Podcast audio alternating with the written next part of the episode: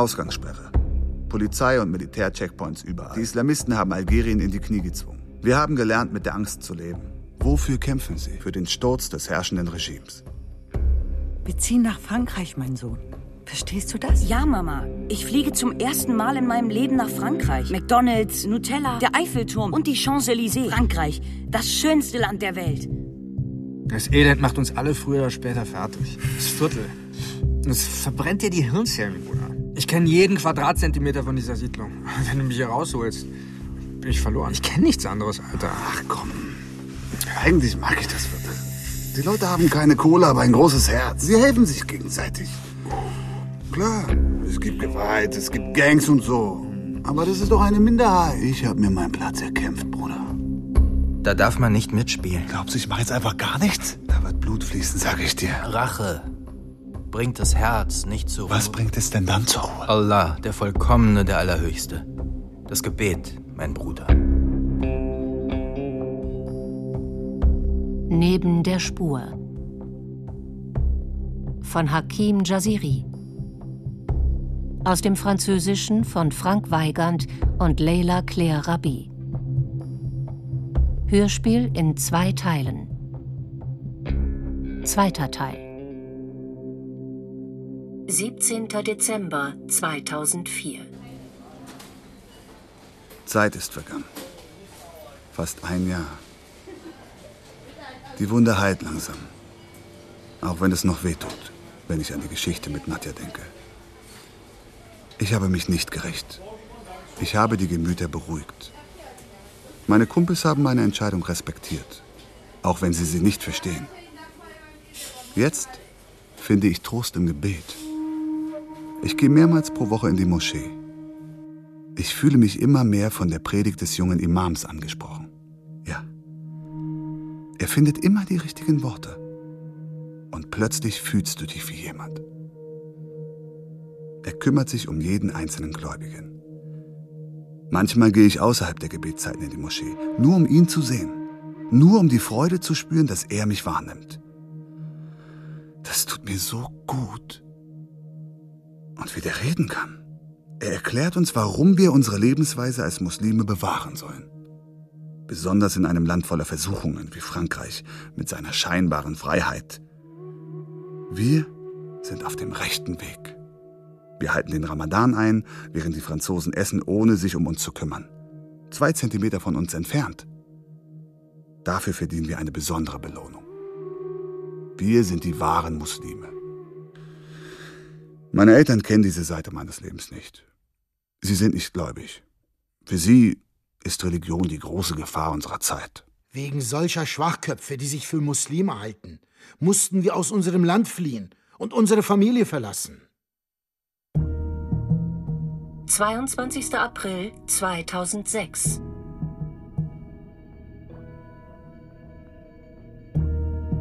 Ich habe mir den Bart wachsen lassen.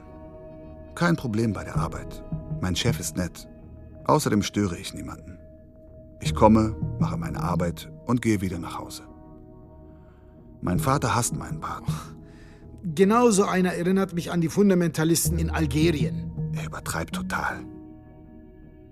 Jetzt halte ich mich fern von jeder unerlaubten Tätigkeit oder von allem, was der Islam verbietet. Ich habe aufgehört zu rauchen, zu trinken. Keine strafbaren Handlungen mehr. Ich verbringe viel Zeit in der Moschee. Ich lese, ich bilde mich, ich höre Predigten. Ich bin ein vorbildlicher Muslim.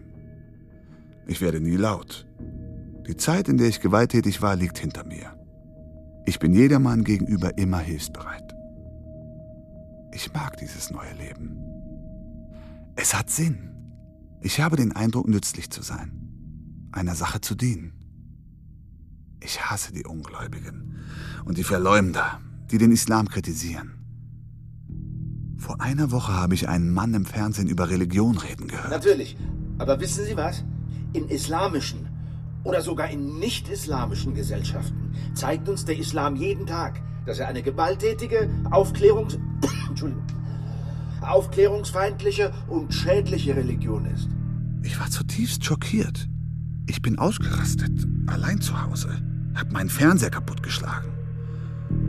Diesen Satz habe ich nie vergessen. 12. September 2008. Ich habe den Job im Supermarkt gekündigt. Vor zwei Jahren schon. Heute arbeite ich in einem Verein, der die muslimische Bevölkerung unterstützt. Ich erteile den Brüdern und Schwestern Auskünfte. Sie kommen oft, um Unterstützung zu erbitten, finanzielle Hilfe, Lebensmittel und so weiter. Ich helfe ihnen, die Formulare auszufüllen, unterstütze sie moralisch. Dort habe ich auch meine Frau kennengelernt. Sie ist mir sofort aufgefallen. Schüchtern. So schön. Sie kam mir vor wie ein Engel. Ihr Bruder ist ein alter Freund, ein guter Gläubiger. Es war nicht schwer, ihm meine Heiratsabsicht anzuvertrauen. Er hat sich sehr gefreut. Er schätzt mich sehr.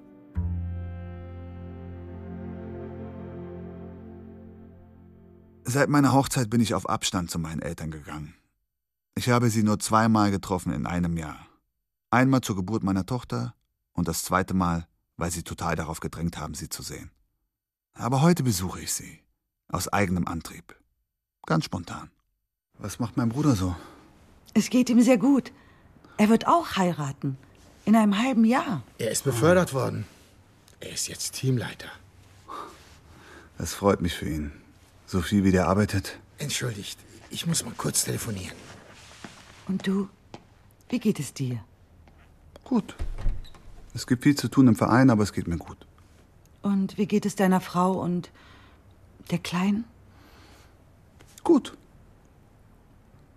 Warum kommen sie uns nicht besuchen? Keine Ahnung. Keine Zeit wahrscheinlich. Keine Zeit? Ihr wohnt nur einen Kilometer von hier und deine Frau arbeitet nicht. Ich möchte meine Enkelin sehen. Ja, das lässt sich arrangieren. Sie sieht genau, dass ich auf Abstand bin. Ich erkenne dich nicht wieder, mein Sohn. Haben wir was falsch gemacht? Na, denk mal nach. Habt ihr nicht gemerkt, dass ihr meine Hochzeit kaputt gemacht habt? Wir haben dir doch schon gesagt, dass wir uns unwohl gefühlt haben. Das war nicht einfach für uns. Wir durften nicht mal bei den Vorbereitungen dabei sein. Alles ging so schnell, nicht mal die Familie aus Algerien konnte kommen. So hatte ich mir das nicht vorgestellt. Na und? Ist das ein Grund, sich so rebellisch aufzuspielen? Ich habe doch nicht viel von euch verlangt. Den ganzen Abend seid ihr allen aus dem Weg gegangen. Du warst noch nicht mal in der Lage, dich traditionell zu kleiden. Auch das verstehen wir nicht. Du verlangst, dass wir uns einer mittelalterlichen Lebensweise anpassen. Von einem Tag auf den anderen. Glaubst du, es fällt uns leicht mit anzusehen, mit was für Leuten du dich herumtreibst? Das bringt uns schlechte Erinnerungen. Siehst du, wie du redest? Ist doch wahr, was ich sage.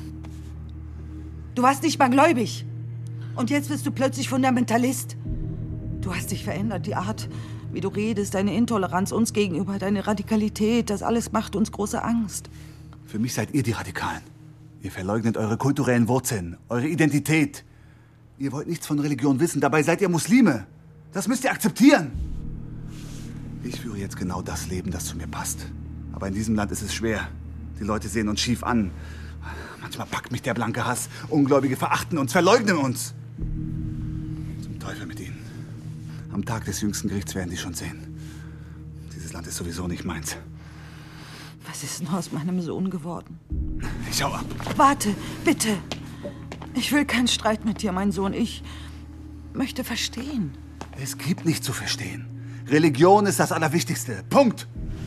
Früher habe ich im Irrtum gelebt. Und jetzt bin ich glücklich. Verstehst du das? Eben nicht. Wie kannst du glücklich sein, indem du dich der Welt verschließt? Deinen Eltern gegenüber. Du weißt, dass es in den Augen Allahs nichts Wichtigeres gibt als die Eltern. Außer wenn sie ein Hindernis bei der Verehrung Allahs sind. Genug geredet. Ich gehe. Geh nicht so. Geh nicht. Diesmal ist es ein echter Bruch. Ein endgültiger.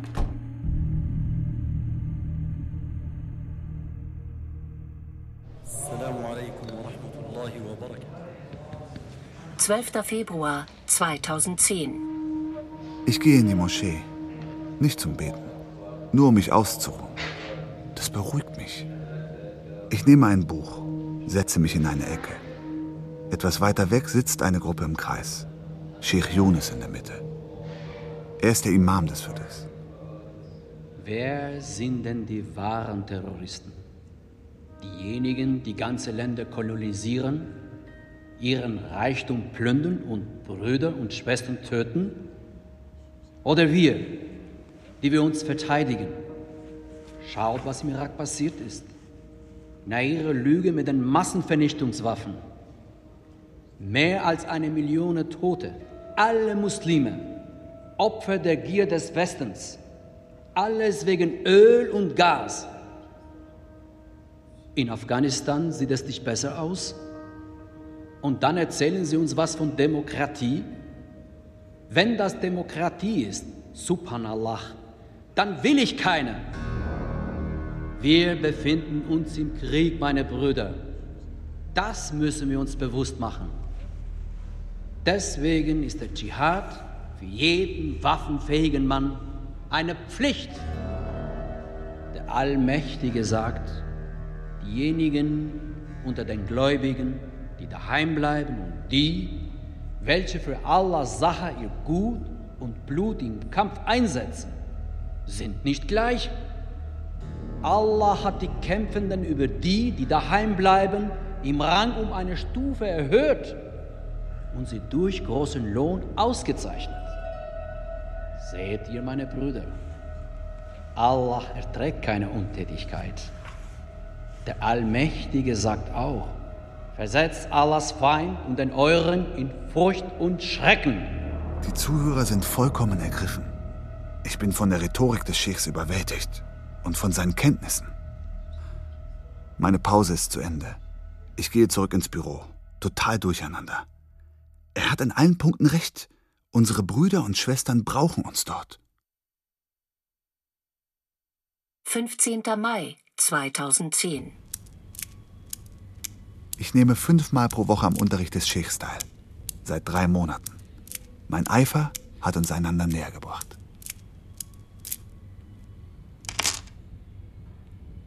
Ich glaube, du bist bereit, den Unterricht allein durchzuführen. Bist du sicher, Sheikh? Absolut. Ich. Ich fühle mich sehr geehrt, Sheikh. Musst du nicht. Es ist der Lauf der Dinge. Ich habe in letzter Zeit viel zu tun und brauche jemanden, der mich unterstützt. Ich habe natürlich an dich gedacht. Du bist ein strebsamer, intelligenter Gläubiger, der gut mit Worten umgehen kann. Und du kennst dein Thema. Ein wichtiger Punkt ist, vergiss nie, dass dein Ziel ist, zu überzeugen. Den Mechanismus hast du ohnehin schon verstanden. Die Verse des Korans und die Hadithe nutzen, um deine Rede Gewicht zu verleihen.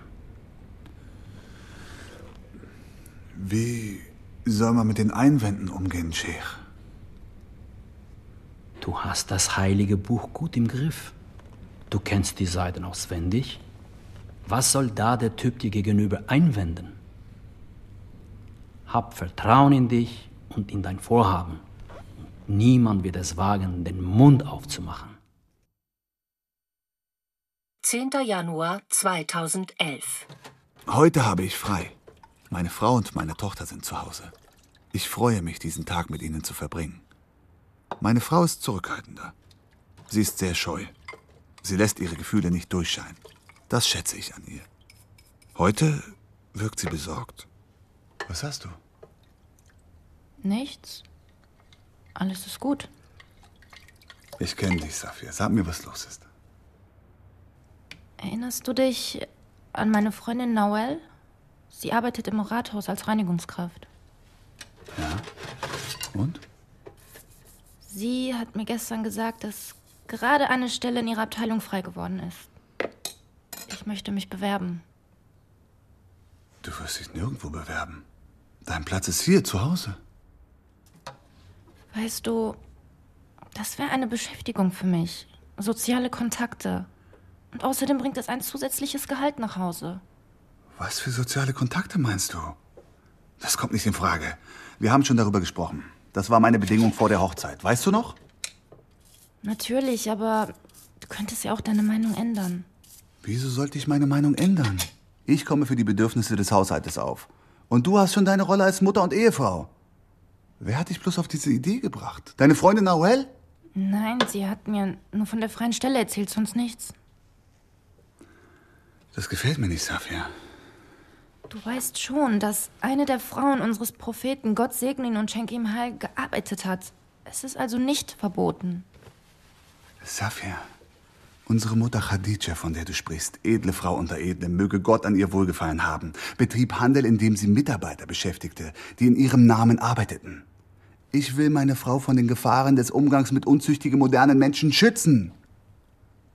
Der Islam geht vor. Wieso regst du dich so auf? Weil dieses Gespräch gar nicht stattfinden sollte. Es gefällt mir nicht, wenn du mir widersprichst. Was du tust, ist einer guten Muslimin unwürdig. Ich bin der Mann im Haus und dein Ehemann. Vergiss das nicht. Aber du weißt, dass im Koran steht, dass die Frau ein Anrecht auf den Respekt und die Liebe ihres Ehemanns hat. Jetzt wirst du ausfallend. Dabei habe ich nur eine berechtigte Frage gestellt. Safir, wage es nie wieder so mit mir zu sprechen. Subhanallah. Nächstes Mal werde ich dir deinen großen Mund mit Gewalt stopfen. Ist das klar? 25. Juni 2011. Ich komme von der Arbeit. Erschöpft. Ein ziemlich langer Tag. Ich bin auf dem Heimweg. Ein paar Meter vor mir sehe ich Yahya. Er sitzt auf einer Bank. Yahya steht auf und kommt auf mich zu. Hey, Mann. Salamu alaikum. Alaikum salam. Wie lange haben wir uns nicht gesehen, mein Lieber? Eine Ewigkeit, Bruder. Mindestens. Na, wie steht's? Nichts Besonderes. Der Job, die Familie, die Wege Allahs. Mhm, das habe ich gehört. Kommst du mit auf einen Kaffee? Ich lade dich ein. Was ist Ihnen nicht gefallen? Was meinst du damit, Yahya? Du weißt ganz genau, was ich damit meine. Diese Geschichte mit der Religion. Was ist mit dir los? Was soll das? Ich bin Muslim und gläubig, das ist alles. Was ist daran schlecht? Du fragst mich, als hätte ich eine Bank überfallen. Du verstehst genau, was ich meine. Glauben ist eine Sache, aber was du machst, ist eine andere. Weißt du überhaupt, mit wem du da rumhängst? Mit Salafisten, von denen die meisten keine Ahnung von Religion haben. Ich habe sogar gehört, du gibst Propagandakurse für den Dschihad. Was denkst du dir dabei? Ich bin nicht mit dir Kaffee trinken gegangen, damit du mich belehrst wie ein Kind. Kapiert? Na gut. Dann erklär's mir bitte schön. Da gibt's nicht zu erklären. Subhanallah. Was soll denn dieses Verhör? Ich bin ein religiöser Mann, das ist alles. Vollkommen normal. Sollte sich übrigens jeder Muslim genauso verhalten. Sich für Allah engagieren. Wir leben in einem Land, wo wir nicht geliebt werden. Das ist eben halt, so. Stopp, stopp, stopp! Nicht mit mir. Ich rede jetzt nicht mit dem Fundamentalisten. Ich rede mit dem Jungen, den ich seit zehn Jahren kenne. Den ich aufwachsen sah, dem ich geholfen habe, dessen Eltern ich geholfen habe. Mit dem möchte ich sprechen, nicht mit diesem verlorenen Typen, der nachbetet, was er auswendig gelernt hat. Was? Ich weiß ganz genau, was die dir in dieser Moschee beibringen. Weißt du, du bist nicht der Erste, der drauf reingefallen ist.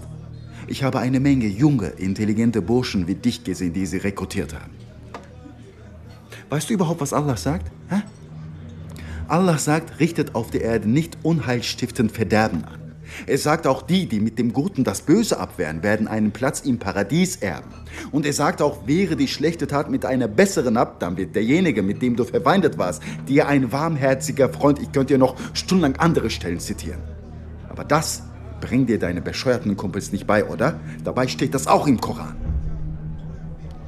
Was ich dir sagen will, ist ganz einfach. Krieg dich wieder in den Griff. Du bist nämlich gerade auf einem Weg, der dich in tausend Stücke zerbrechen wird. Dich und deine Familie. Denk an deine Zukunft. Von welcher Zukunft redest du? Was für eine Zukunft hat man, wenn man an Orten aufwächst wie hier? Das musst du anders sehen. Okay, okay, das Viertel ist hart, da hast du recht. Aber es gibt einen Haufen Typen, die es schaffen. Die sogar viel weiter gekommen sind als mancher Privilegierter. Hier, im Sport, im sozialen Bereich, in der Politik. Ich weiß ganz genau, für dich ist das Glas zurzeit einfach nur halb leer. Aber das ist nicht schlimm, weil nichts vom Schicksal vorherbestimmt ist, kleiner Bruder. Zum Glück auch. Es gibt nichts, was man nicht verändern, umstürzen kann. Hör zu. Komm mich morgen im Zentrum besuchen, bitte. Ich habe einen tollen Vorschlag für dich. Fick dich. Ich gehe ohne ein weiteres Wort weg. Ich lass nicht zu, dass du dein Leben verschwendest. Hörst du? 17. Oktober 2013. Es ist 6 Uhr morgens. Ich schlafe tief. Ich höre ein dumpfes Geräusch. Vermummte, bewaffnete Typen dringen bei mir ein. Hey, was ist denn los? Verdächtiger gefasst. Ich werde flach auf den Boden gedrückt, mit Handschellen gefesselt. Unter dem Geschrei und dem Weinen meiner Frau und meiner Tochter. Bevor sie mich abführen, durchkämmen die Typen meine Wohnung. Ich stehe im Verdacht, Dschihadisten für Syrien zu rekrutieren.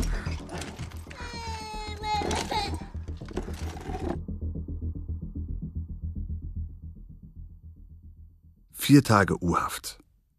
Sie kriegen keine einzige Info aus mir raus. Ich werde angeklagt. Kriminelle terroristische Vereinigung. Ich stehe jetzt unter gerichtlicher Aufsicht. Du musst jetzt weg, das weißt du.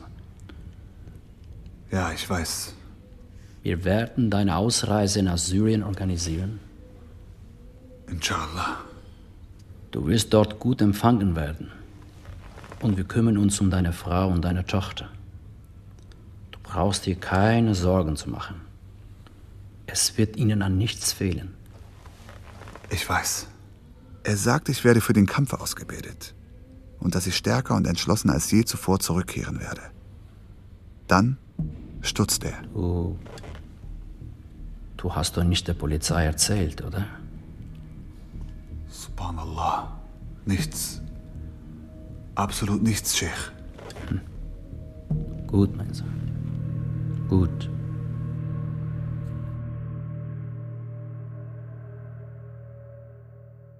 Aulnay-sous-Bois, 15. Juni 2015.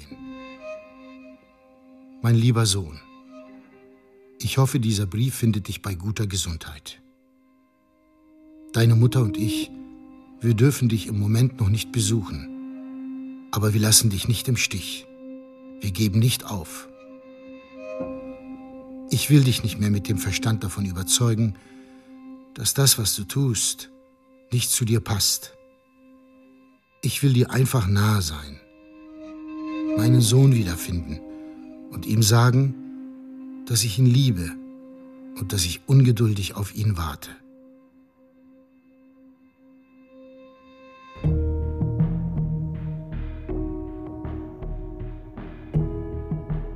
Achtzehnter April 2015. Ich bin zurück in Frankreich. Ein Bruder aus Stan nimmt mich bei sich zu Hause auf. Eine kleine, heruntergekommene Wohnung. Ich habe viel Schlimmeres gesehen. Ich treffe drei andere Brüder wieder, mit denen ich in Syrien war. Das Wiedersehen ist herzlich. Wir essen gemeinsam zu Abend. Der Bruder aus Stan gibt mir Nachrichten von meiner Frau und von meiner Tochter. Wallahi, es, es geht Ihnen gut, ja, Habibi. Es geht Ihnen gut. Alhamdulillah, ya Rabbil Alamin. Alhamdulillah. Und meine Eltern? Deine Eltern? Wallahi, Allahu alam, Bruder. Ich, ich weiß es nicht. Er weiß es nicht. Das ist wie ein Stich im Herzen. Inshallah khair, inshallah khair. Nach dem Essen erklärt er uns, was wir zu tun haben. Meine Brüder, der Plan ist einfach. Heute wird alles glatt gehen. Alles ist wunderbar vorbereitet. Bi'idhnillah. Wir müssen Erfolg haben, koste es, was es wolle. Also, hört zu. Bismillah. Wir parken das Auto so nah wie möglich. Wir dringen von beiden Seiten auf die Straße ein. Ich setze zuerst euch beide an dem einen Ende ab, wir drei übernehmen das andere. So dass uns niemand entkommen kann. Und auf mein Zeichen knallen wir alles ab, was sich bewegt. Allahu Akbar! Allahu Akbar! Allahu Akbar! Mashallah, ihr seid echte Soldaten. Mein Herz strahlt, Mashallah. Meine Brüder. Wir beten. Alle zusammen. In ein paar Stunden ist alles vorbei. Ich ziehe mich kurz zurück, merke, dass ich Angst habe. Und wenn ich auf alles verzichten würde? Wenn Yahya doch recht hätte? Eltern die Wahrheit sagen. Wenn die Geschichte mit der Religion nur ein Irrweg wäre? Eine Maskerade? Und wenn ich Unrecht habe? Vielleicht ist dieser Kampf nicht meiner. Schnauze. Das ist dein Kampf. Bist du Muslim oder nicht? Hölle oder Paradies? Zieh dein Ding durch. Zieh dein Ding durch. Allah hat gerade meinen Glauben auf die Probe gestellt. Beinahe hätte ich gezweifelt. Ich habe einen Auftrag zu erfüllen. Eine große Tat. Nicht jeder darf in den Dschihad ziehen. Ich bin privilegiert. Diese Welt ist sowieso vergänglich. Wichtig ist nur das Jenseits. Ich werde meine Familie im Paradies wiedersehen. Inshallah. Inshallah. Du fragst dich bestimmt, warum ich dir das alles schreibe. Diese ganzen belanglosen Anekdoten, während du leidest. Ich kann dir keine schlüssige Antwort geben. Ich spüre nur den unstillbaren Drang, dir vom Leben im Großen und Ganzen zu erzählen. Ich spreche zu dem, was in dir noch lebendig ist. Du hast Angst, mein Sohn. Die Qualen verdunkeln deinen Geist. Du bist nicht wie die. Du warst es nie. Ich bin mir sicher, du warst schon lange nicht mehr glücklich.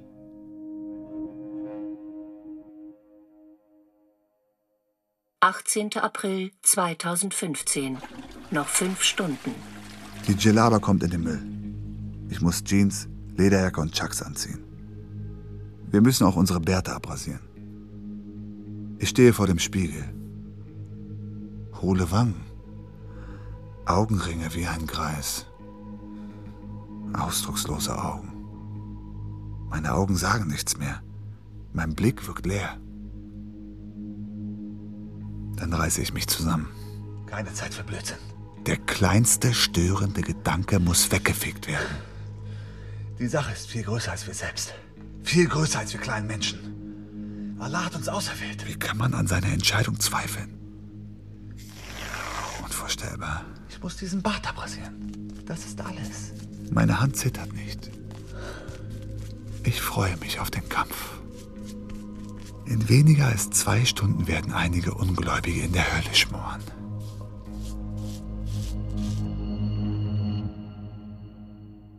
Achtzehnter April 2015.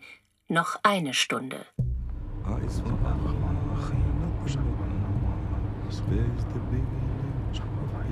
Wir sitzen im Auto. Fünf Soldaten Allahs. Fünf Söldner. Fünf Auserwählte. Ich denke an meine Frau und an meine Tochter. Ich bete kurz für sie. Ich sage ihnen, wir treffen uns wieder in der anderen Welt. Wir werden glücklich sein. An meine Familie zu denken tut mir gut. Zu wissen, dass ich sie wieder treffen werde. Plötzlich das Bild meines Vaters. Er sieht mich an, starrt mich an. Sein Gesicht ist gleichmütig. Du hast hier nichts zu suchen. Hau ab! Unmöglich, sein Bild zu verscheuchen. Er schaut mich an. Gleichmütig. Habibi. Ich fühle eine Hand auf meiner Schulter. Habibi, kullu tamam, alles ist gut, Bruder.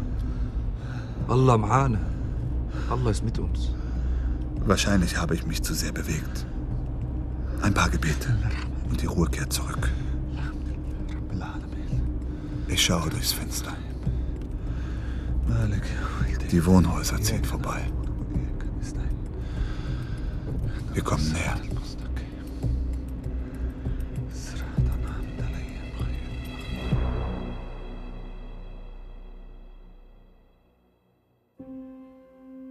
Um Anspruch auf Glück zu haben, musst du zuerst fühlen, wie das Leben dich durchdringt, wie damals, als du ein Kind warst. Und dann lieben, immer und überall. Das darf kein Tabu mehr sein. Ich meine nicht die sogenannte Liebe, die du für Gott empfindest, denn sie hat dich in die allerschlimmsten Untaten verstrickt. So viele Menschen um dich herum verdienen, wollen deine Liebe. Aber fang vor allem bei dir selbst an. Liebe, was an dir am schönsten ist. Und lerne dann, dich mit allen Schwächen zu lieben. So findest du auf den Weg zum Glück.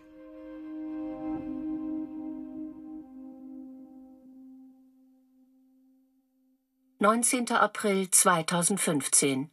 Eine Stunde danach.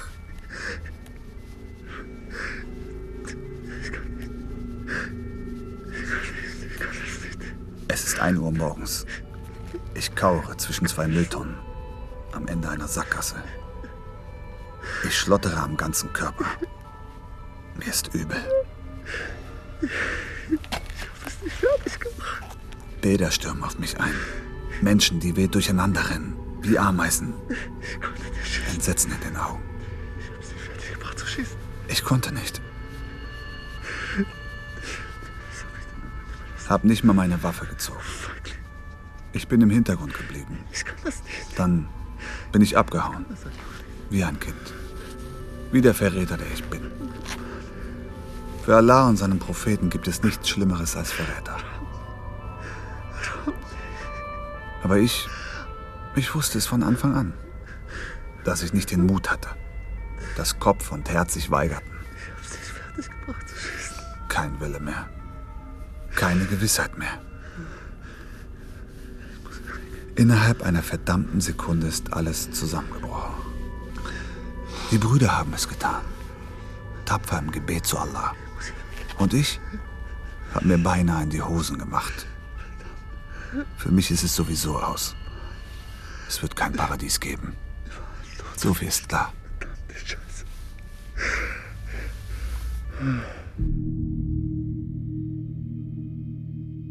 Mein liebes Kind, ich weiß nicht, womit ich anfangen soll, was ich sagen soll, was ich dir nicht schon längst gesagt habe. Zuallererst will ich dir sagen, dass ich dir nicht vergeben kann, aber dass ich dich liebe, weil ich als Mutter gar nicht anders kann. Was sonst noch? Als ich dich in meinem Bauch trug, hast du mir viele kleine Fußtritte versetzt. Immer wieder. Aber gleichzeitig ganz sanft. Mama, lass mich raus. Ich habe es eilig. Und da sagte ich mir, dieser Junge hat alles verstanden. Er ist hartnäckig, frei von Gewalt und jetzt schon voller Liebe für das Leben.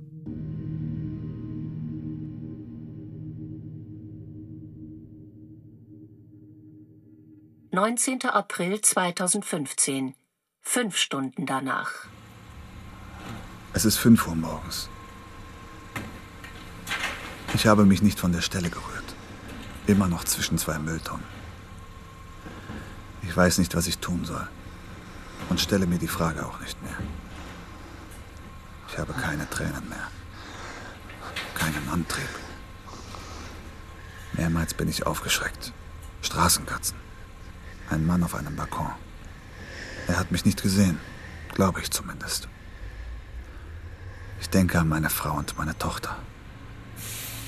Ich weiß nicht mehr, ob ich ihnen je gesagt habe, dass ich sie liebe. Ich weiß nicht mal, wann ich das das letzte Mal zu meinen Eltern gesagt habe. Und meine Familie kann mich trösten. 19. April 2015. Sieben Stunden danach.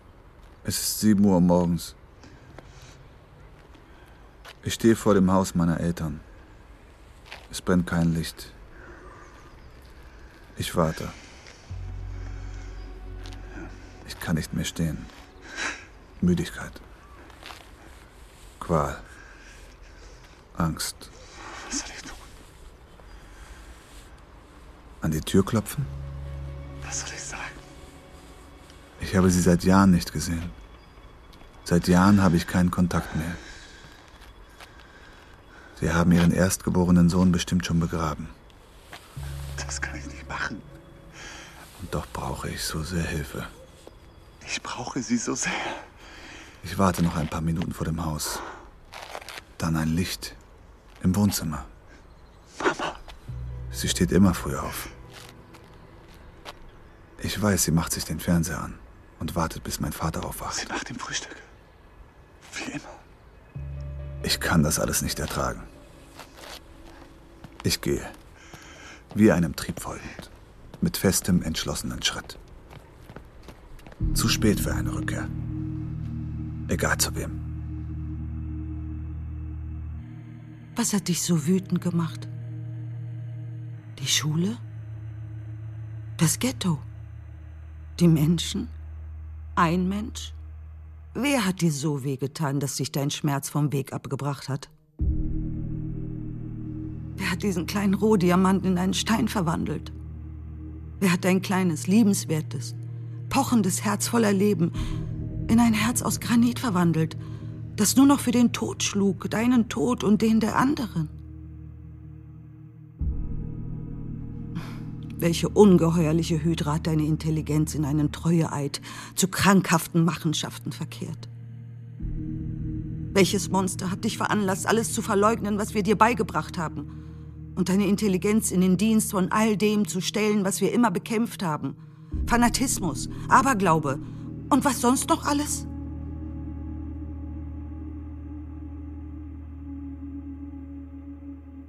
Dreiundzwanzigster April 2015. Ich habe mich in einem Zimmer verbarrikadiert. In der Wohnung von Nassim, meinem Kumpel aus der Kindheit. Er weiß nichts, glaube ich zumindest. Er hat mich nur untergebracht für ein paar Tage. Solange, bis ich eine Lösung finde. Zusammengekauert in einer Ecke dieses winzigen Zimmers. Mit gespitzten Ohren.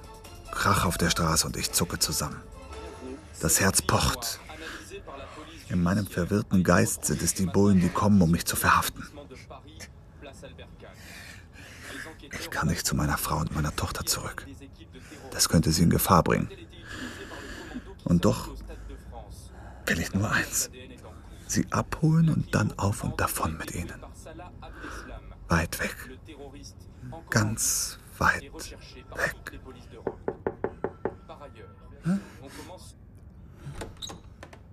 Es ist Nassim. Ähm, ich. Ich gehe einkaufen. Okay.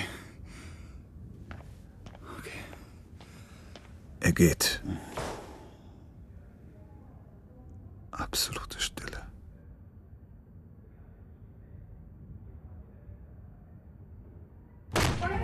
Dann totales Durcheinander. Keine Zeit aufzustehen. Ich werde von Männern umstellt. Keine Zeit zu begreifen, wer sie sind. Was hier vorgeht. Mein Kopf breit auf dem Boden. Meine Arme werden zusammengequetscht. Ich bekomme Handschellen verpasst. festgenommen.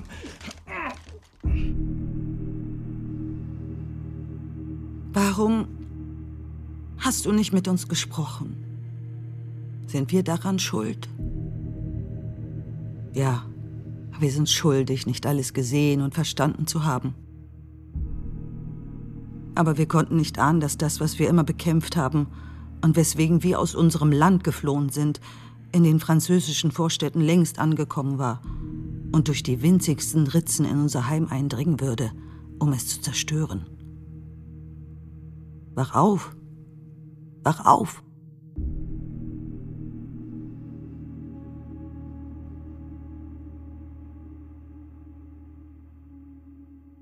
2. Juli 2015.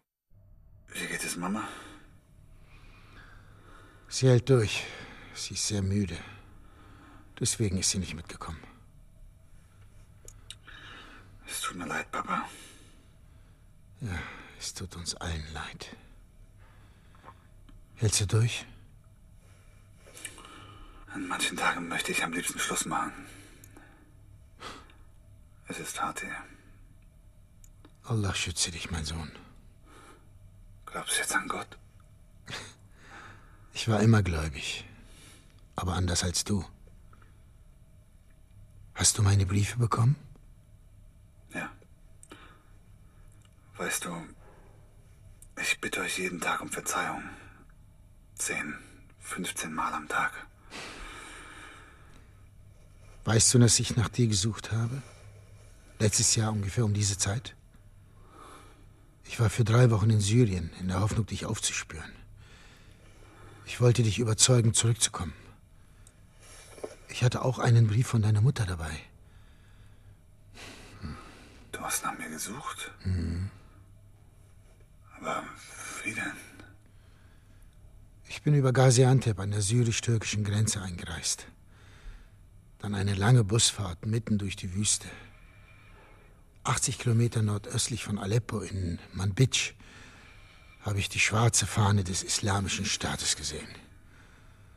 Und am ersten Checkpoint stand ein Mann mit einer Kalaschnikow. Er hat mir gratuliert. Trotz deines Alters ziehst du noch in den Kampf. Und ich. Ich war so naiv, ihm zu antworten. Ich käme, um meinen Sohn zu holen. Er hat mich nicht weiterfahren lassen. Dann habe ich es an einem anderen Durchgang probiert. 40 Kilometer weiter südlich. Aber meine Personenbeschreibung war schon weitergegeben worden. Ich kam einfach nicht weiter. Und so ging es bei jedem Checkpoint. Drei Wochen lang. Eine Reise, die mich gebrochen hat. Als ich zurückkam, mussten deine Mutter und ich uns wohl oder übel eingestehen, dass wir dich verloren hatten. Das wusste ich nicht. Verzeih mir, Papa. Was wolltest du bloß erreichen? Hä? Ich weiß nicht. Ich war verletzlich und die Leute haben das ausgenutzt. Aber was hat dich dazu getrieben? Hä? Ich war verletzlich. Ich, ich habe unser Leben gehasst. Ich habe gehasst, dass wir ständig auf irgendetwas verzichten mussten. Was? Ich weiß, ihr habt getan, was ihr konntet, aber wenn du jeden Tag siehst, wie gut es den anderen geht, fängst du an, deine Armut und dein Elend zu hassen.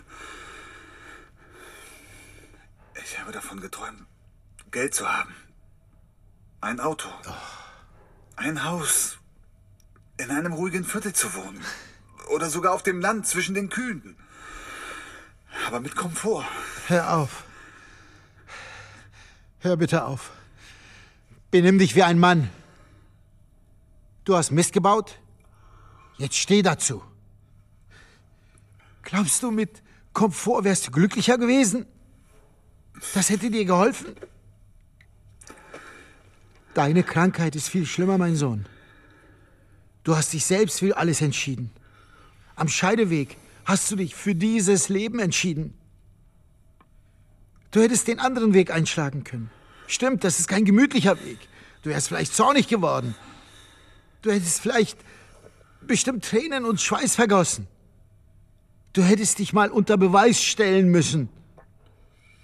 Dann wenigstens hättest du deinen Platz in diesem Land eingenommen. Wenigstens hättest du uns zeigen können, dass wir recht hatten, alles für euch zu opfern. Wir hätten endlich dieses verdammte Schuldgefühl ersticken können, das an uns nagt. Man hat immer die Wahl, mein Sohn. Du hast eine Wahl getroffen und wir haben alle verloren. Ja, ja, ja, ja. Der Wächter macht ein Zeichen, ich muss gehen.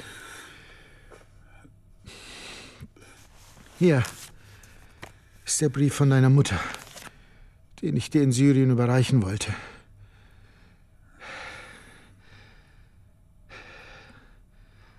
Pass auf dich auf, mein Sohn. Ach, was hätte ich's vergessen? Alles Gute zum Geburtstag.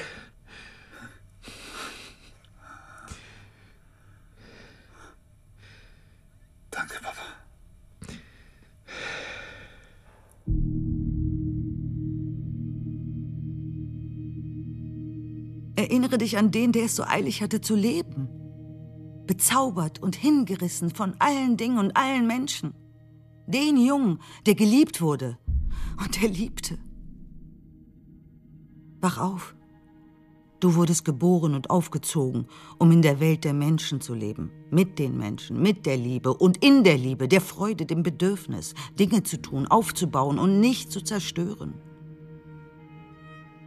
Ich kann dir nur vergeben, wenn du laut und deutlich sagst,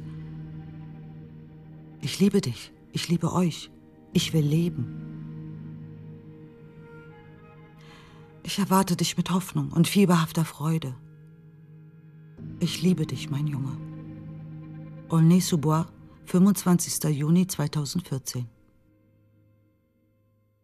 Strafanstalt Fleury-Mérogis, 17. Juli 2017. Meine lieben Eltern, ich hoffe, diese wenigen Zeilen finden euch bei guter Gesundheit. Ich wollte euch für alles danken. Eure Liebe war bedingungslos und vermutlich war sie es, die mich am Morden gehindert hat. Für mich seid ihr Helden. Ich weiß nicht, wann ich aus diesem Loch herauskomme und noch nicht einmal, ob es überhaupt jemals geschehen wird. Aber ich wollte euch mitteilen, dass ich sowieso weggehe. Endgültig. Das Leben, das ich gelebt habe, hat mich ausgelaugt. Das Gefängnis hat mir den Rest gegeben. Ich habe kein Herz mehr, keine Eingeweide mehr, keine Beine mehr, keinen Rücken mehr. Nur ein Hirn, das weint und sich keine Zukunft vorstellen will. Die Ohnmacht ist mein Begleiter und mein Wille ist erschöpft. Diese Welt hat keinen Sinn mehr für mich. Seid mir nicht böse. Nur Mut. Versucht so viel Sonne in euer Leben zu bringen, wie ihr könnt. Aber ohne mich. Ich liebe euch. Für immer und ewig. Euer Sohn.